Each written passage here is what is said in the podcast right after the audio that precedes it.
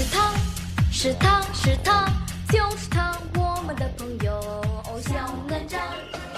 大家好，我是开门虎先生，我们继续哪吒，继续我们的困惑：为什么雅利安人哪吒成为了隋唐人物李靖的儿子？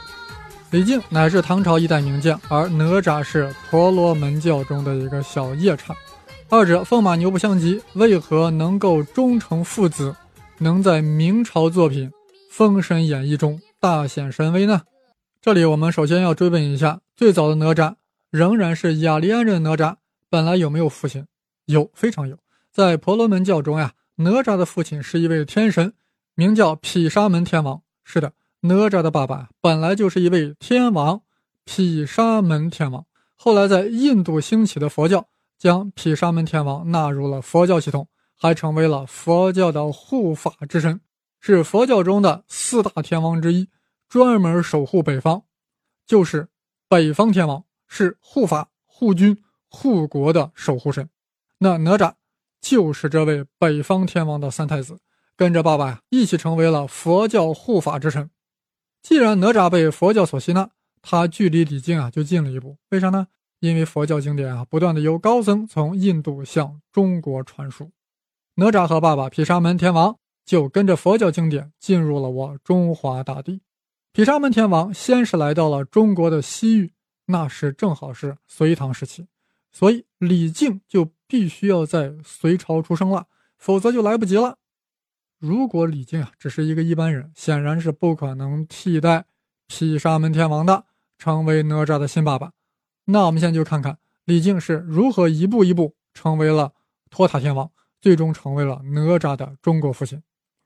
上期说过，李靖出生于陕西三原，那时还是大隋王朝，其家庭啊不是一般的家庭，他大舅乃是隋朝名将韩擒虎。哇，韩擒虎！姓韩的把老虎给擒拿了，韩擒虎有多厉害呢？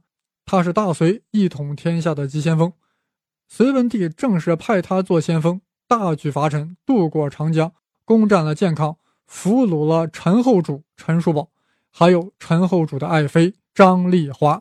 这一幕呀，已经进入了后来唐朝杜牧的诗歌：“门外韩擒虎，楼头张丽华”，说的就是韩擒虎已经兵临城下。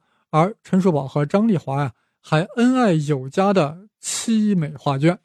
韩擒虎身为一代名将，死后还被民间传为了阎罗王啊！阎罗王这大家都知道啊，其原型也是来自印度，本来是婆罗门教中的一个神，阎摩罗王是冥界唯一的神。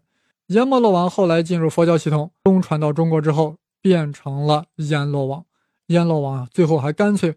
汉化成为了韩擒虎，大家想一想，李靖有一个阎罗王的舅舅，将来能不厉害吗？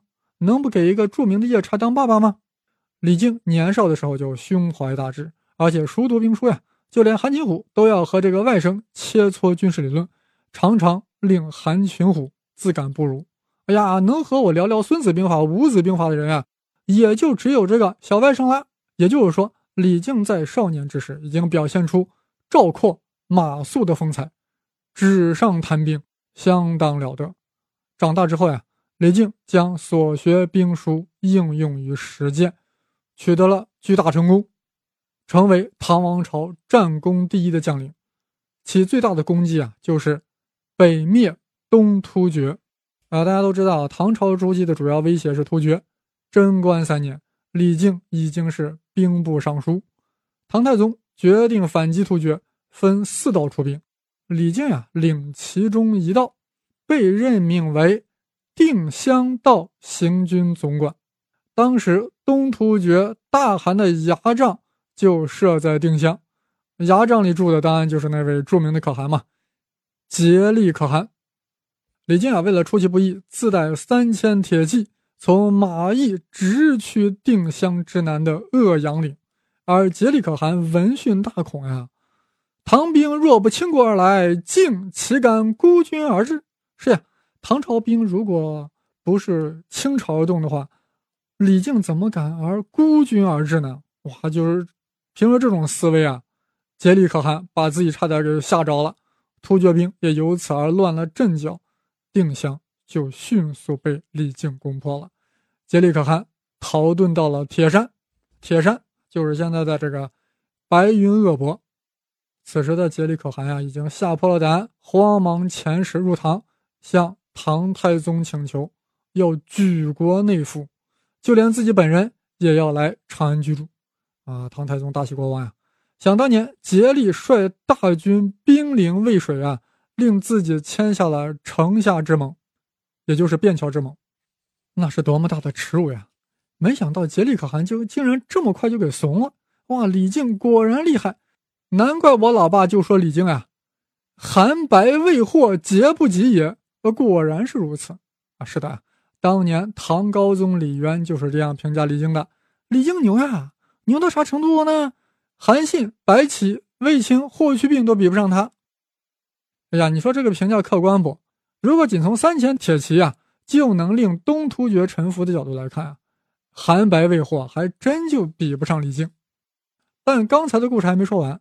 话说竭力请求内附，唐太宗就派鸿胪卿唐俭前往白云鄂博进行安抚慰问，同时派李靖领兵前往迎接。李靖受命后呀，却在盘算着：哇，这竭力可汗虽然只是被吓住了，其实仍够实力很强，不将之彻底消灭，空有后患。于是也不和唐太宗打招呼呀，也顾不上唐俭的生免权，就自作主张派兵奔袭铁山。此时的竭力可汗正在大帐接待鸿胪卿唐俭，相谈甚欢，根本就没有想到这么一出呀。李靖。率大军奔袭而来，突厥兵全然没有防范啊，彻底就崩盘了。结果被斩首万余，还有十万成了俘虏。东突厥由此而灭亡。灭突厥者，李靖是也。至于竭力可汗本人啊，也顾不上杀唐俭啊，就仓皇逃遁了。最终还是被擒获，被送到了他一直向往的地方——长安。唐太宗好生相待啊。最后，竭力可汗终老于长安城，啊，这辈子也不亏。而李靖建立了如此军功，因而被提升为了尚书右仆射，啊，可以说是出将入相，达到了人生巅峰。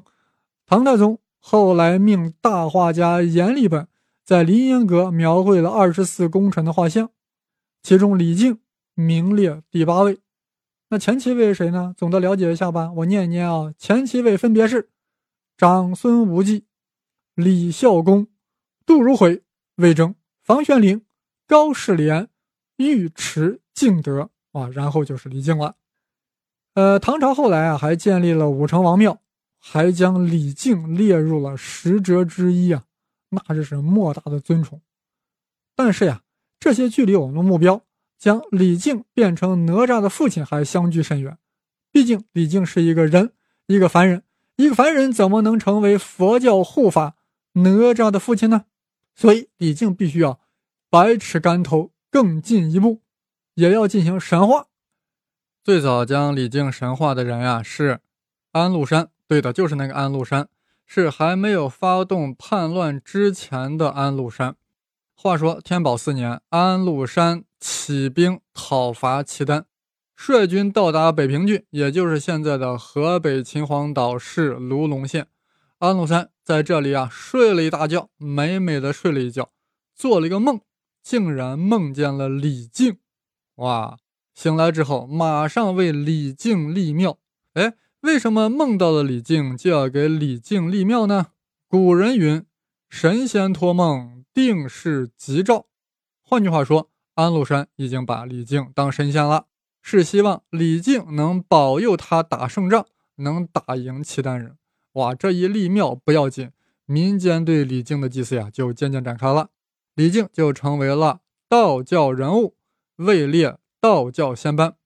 李靖已经成为了道教中的仙，这就和佛教中的夜叉哪吒有了相互关联的基础。哎，为什么呢？因为啊，在中华大地，在华夏大地。儒释道三教一直有统一的趋势，这一点与西方正好相反。西方是宗教内部不断的分裂啊，比如说本来都是犹太教，结果其中一支分裂出来成为了基督教，本来都是基督教，却要分裂出来三支：天主教、东正教、新教。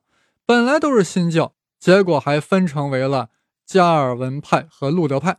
现在的新教呀，那几乎是每个教堂都自成一派。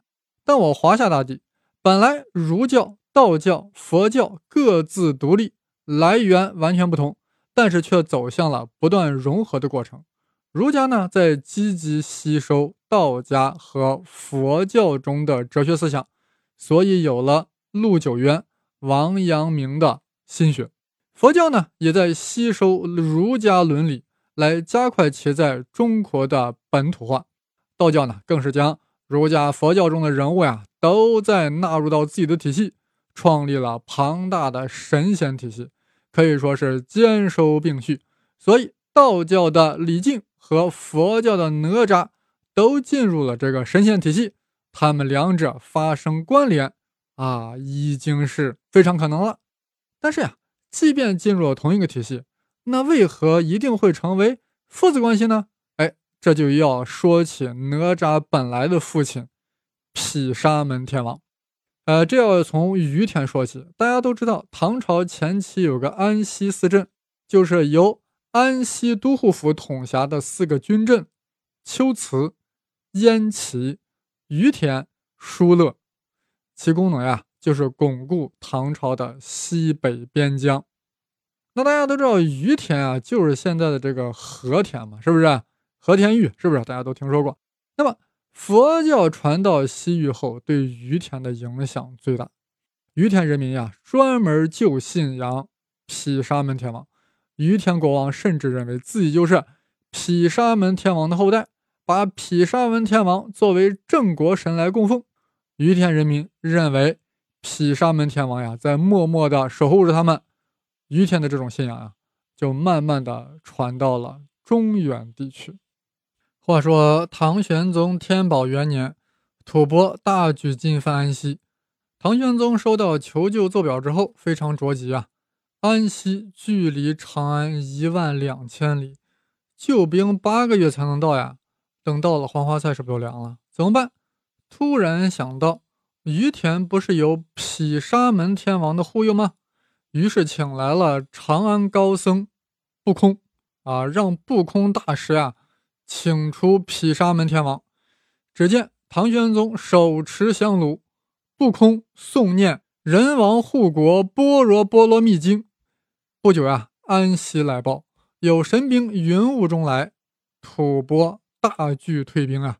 从此，唐玄宗诏令各地建造天王庙，军队制作天王神旗，出兵时要祭祀天王。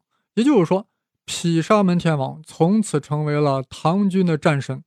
这尤其对这个拱卫西北边境的唐军产生了重要影响。哇，有信仰了嘛？有毗沙门天王来保佑唐军取得战斗的胜利。呃，但这说了半天啊，好像跟李靖也没啥关系，是吧？别急，关系马上就要来了呀。刚才说了，毗沙门天王呀，先是于田的保护神，后来成为了整个大西北的战神，乃至成为了唐军的战神。而李靖如果仅仅只有北灭东突厥的战功的话呀，那么他和毗沙门天王显灵的。在地理位置上啊，还没有发生重叠。李靖这一看不行呀，所以还要老当益壮，继续努力。幸好呀，就在李靖六十四岁的时候，吐谷浑出事了。李世民想来想去啊，只有派李靖去才能镇得住，才能放心。李靖也想，如果我不领兵，那我一生只能是，那我一生只有南征北战，却从未扬威西域，所以主动请缨啊。远征吐谷浑，吐谷浑在哪里？简单的说，就在青海啊。这是一个什么样的国家呢？是鲜卑人建立的国家。话说，鲜卑人起源于大兴安岭，怎么跑到青海地区建立了国家呢？这说来话长，长话短说，鲜卑人在历史上前前后后建立了十来个国家，吐谷浑啊，只是其中一个，而且是一个旁支。这样说吧，吐谷浑本来是个人名。啊，就是个名字，这个人的姓就是慕容，那么完整的名字就是慕容吐谷浑，他亲爸乃是辽东鲜卑慕容部的大酋长大单于慕容射归的儿子，而且是大儿子。但遗憾的是呀，是个庶长子，所以慕容射归死后，由其嫡子慕容伟继承了单于大位。慕容吐谷浑啊，心里非常的不爽，吐槽也没啥用，于是就率部向西迁徙，最终辗转来到了甘肃青海一带，形成了自己独立的政权。吐谷浑的孙子呀，干脆就把他的爷爷的名字作为了国号，所以就有了历史上著名的吐谷浑政权。但这都是两晋南北朝时候的事儿了。但吐谷浑啊，在青海落地生根。一直延续到大唐王朝。此时的吐谷浑已经传到了第二十任可汗，名字叫浮云，啊，慕容浮云。他受权臣蛊惑，在贞观八年竟然去袭击兰州，进而攻击凉州，哇，直接就威胁到了唐朝的河西走廊。这可是通往西域的咽喉要道，也是丝绸之路的关键所在啊！唐太宗感到很震惊，看来这浮云不知道我是天可汗呀。我要把他打成浮云。于是唐太宗决定彻底修理吐谷浑，返聘了已经退休的李靖，令其率军深入险境，远征吐谷浑。李靖呀，采用了分进合击的战略，穷追猛打，令唐军一度陷入了绝境。为啥？因为这个吐谷浑采用了坚壁清野的策略，令深入其境的唐军。无粮草可用，甚至无水可饮啊！但最终，李靖的兵突袭至了浮云可汗的牙帐，全歼了吐谷浑主力。啊，浮云一看回天乏力，只好自杀了。吐谷浑贵族一看，我的唐朝时代太强大了，只好归降于唐朝了。从此呀，李靖扬威西域，安定了西北边境。再后来，到了天宝年间。吐蕃作乱，世间已无李将军。但是唐玄宗请出了毗沙门天王，同样安定了西北边陲。那么李靖和毗沙门天王在地理上就开始接近了起来。既然呀，毗沙门天王已经成为了唐军的战神，而李靖呀，也堪称是唐军的真人版战神，而且两者都在西域扬威显灵。于是道教啊就不客气了，将毗沙门天王的形象移植到了李靖身上。那么李靖就成为了道教中的托塔天王。为啥要托塔？因为毗沙门天王的形象是身披甲胄，右手持棒，左手擒宝塔，脚踩压叉，俗称托塔天王。所以李靖也要左手托塔。这样才能成为托塔李天王。那么这个移花接木最早是什么时候开始的呢？还真不是唐朝，估计啊应该是在宋朝。大家都知道，宋朝是一个经济发达但军事孱弱的朝代，所以一想到李靖，就要越觉他特别神。他咋就那么厉害呢？哎，南征北战，打南打北打西都不成问题呀。所以官方和民间呀就不断的将之神化。最终在元朝的时候出现了一本书，书的名字特别长，我慢慢给大家念啊，叫什么《乐毅图奇七国春秋平话后记》。在这本书中有这么一句话：“独孤角独战四将，五匹马混战，如黑沙神真武贤圣斗毗沙门托塔李天王。”行，大家关键要注意啊！里面出现啥了？出现了一个毗沙门托塔李天王。哇塞，毗沙门天王就这样和李靖完美的融合在一起了。毗沙门托塔李天王啊，就这样呀，毗沙门天王就彻底的被中国化了。既然李靖成为了毗沙门天王，成了托塔天王，那么毗沙门天王的儿子哪吒自然就成为了李靖的儿子。所以，雅利安人哪吒就这样不远万里超越时空，最终成为了唐朝将领李靖的儿子。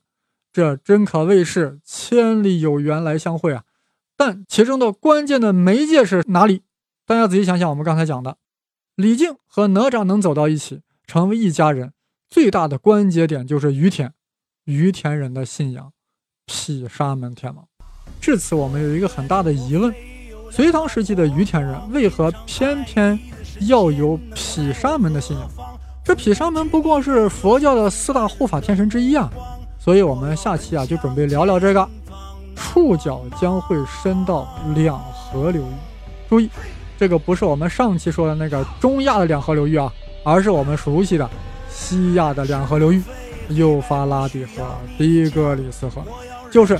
美索不达米亚，难道毗沙门和美索不达米亚也有关联吗？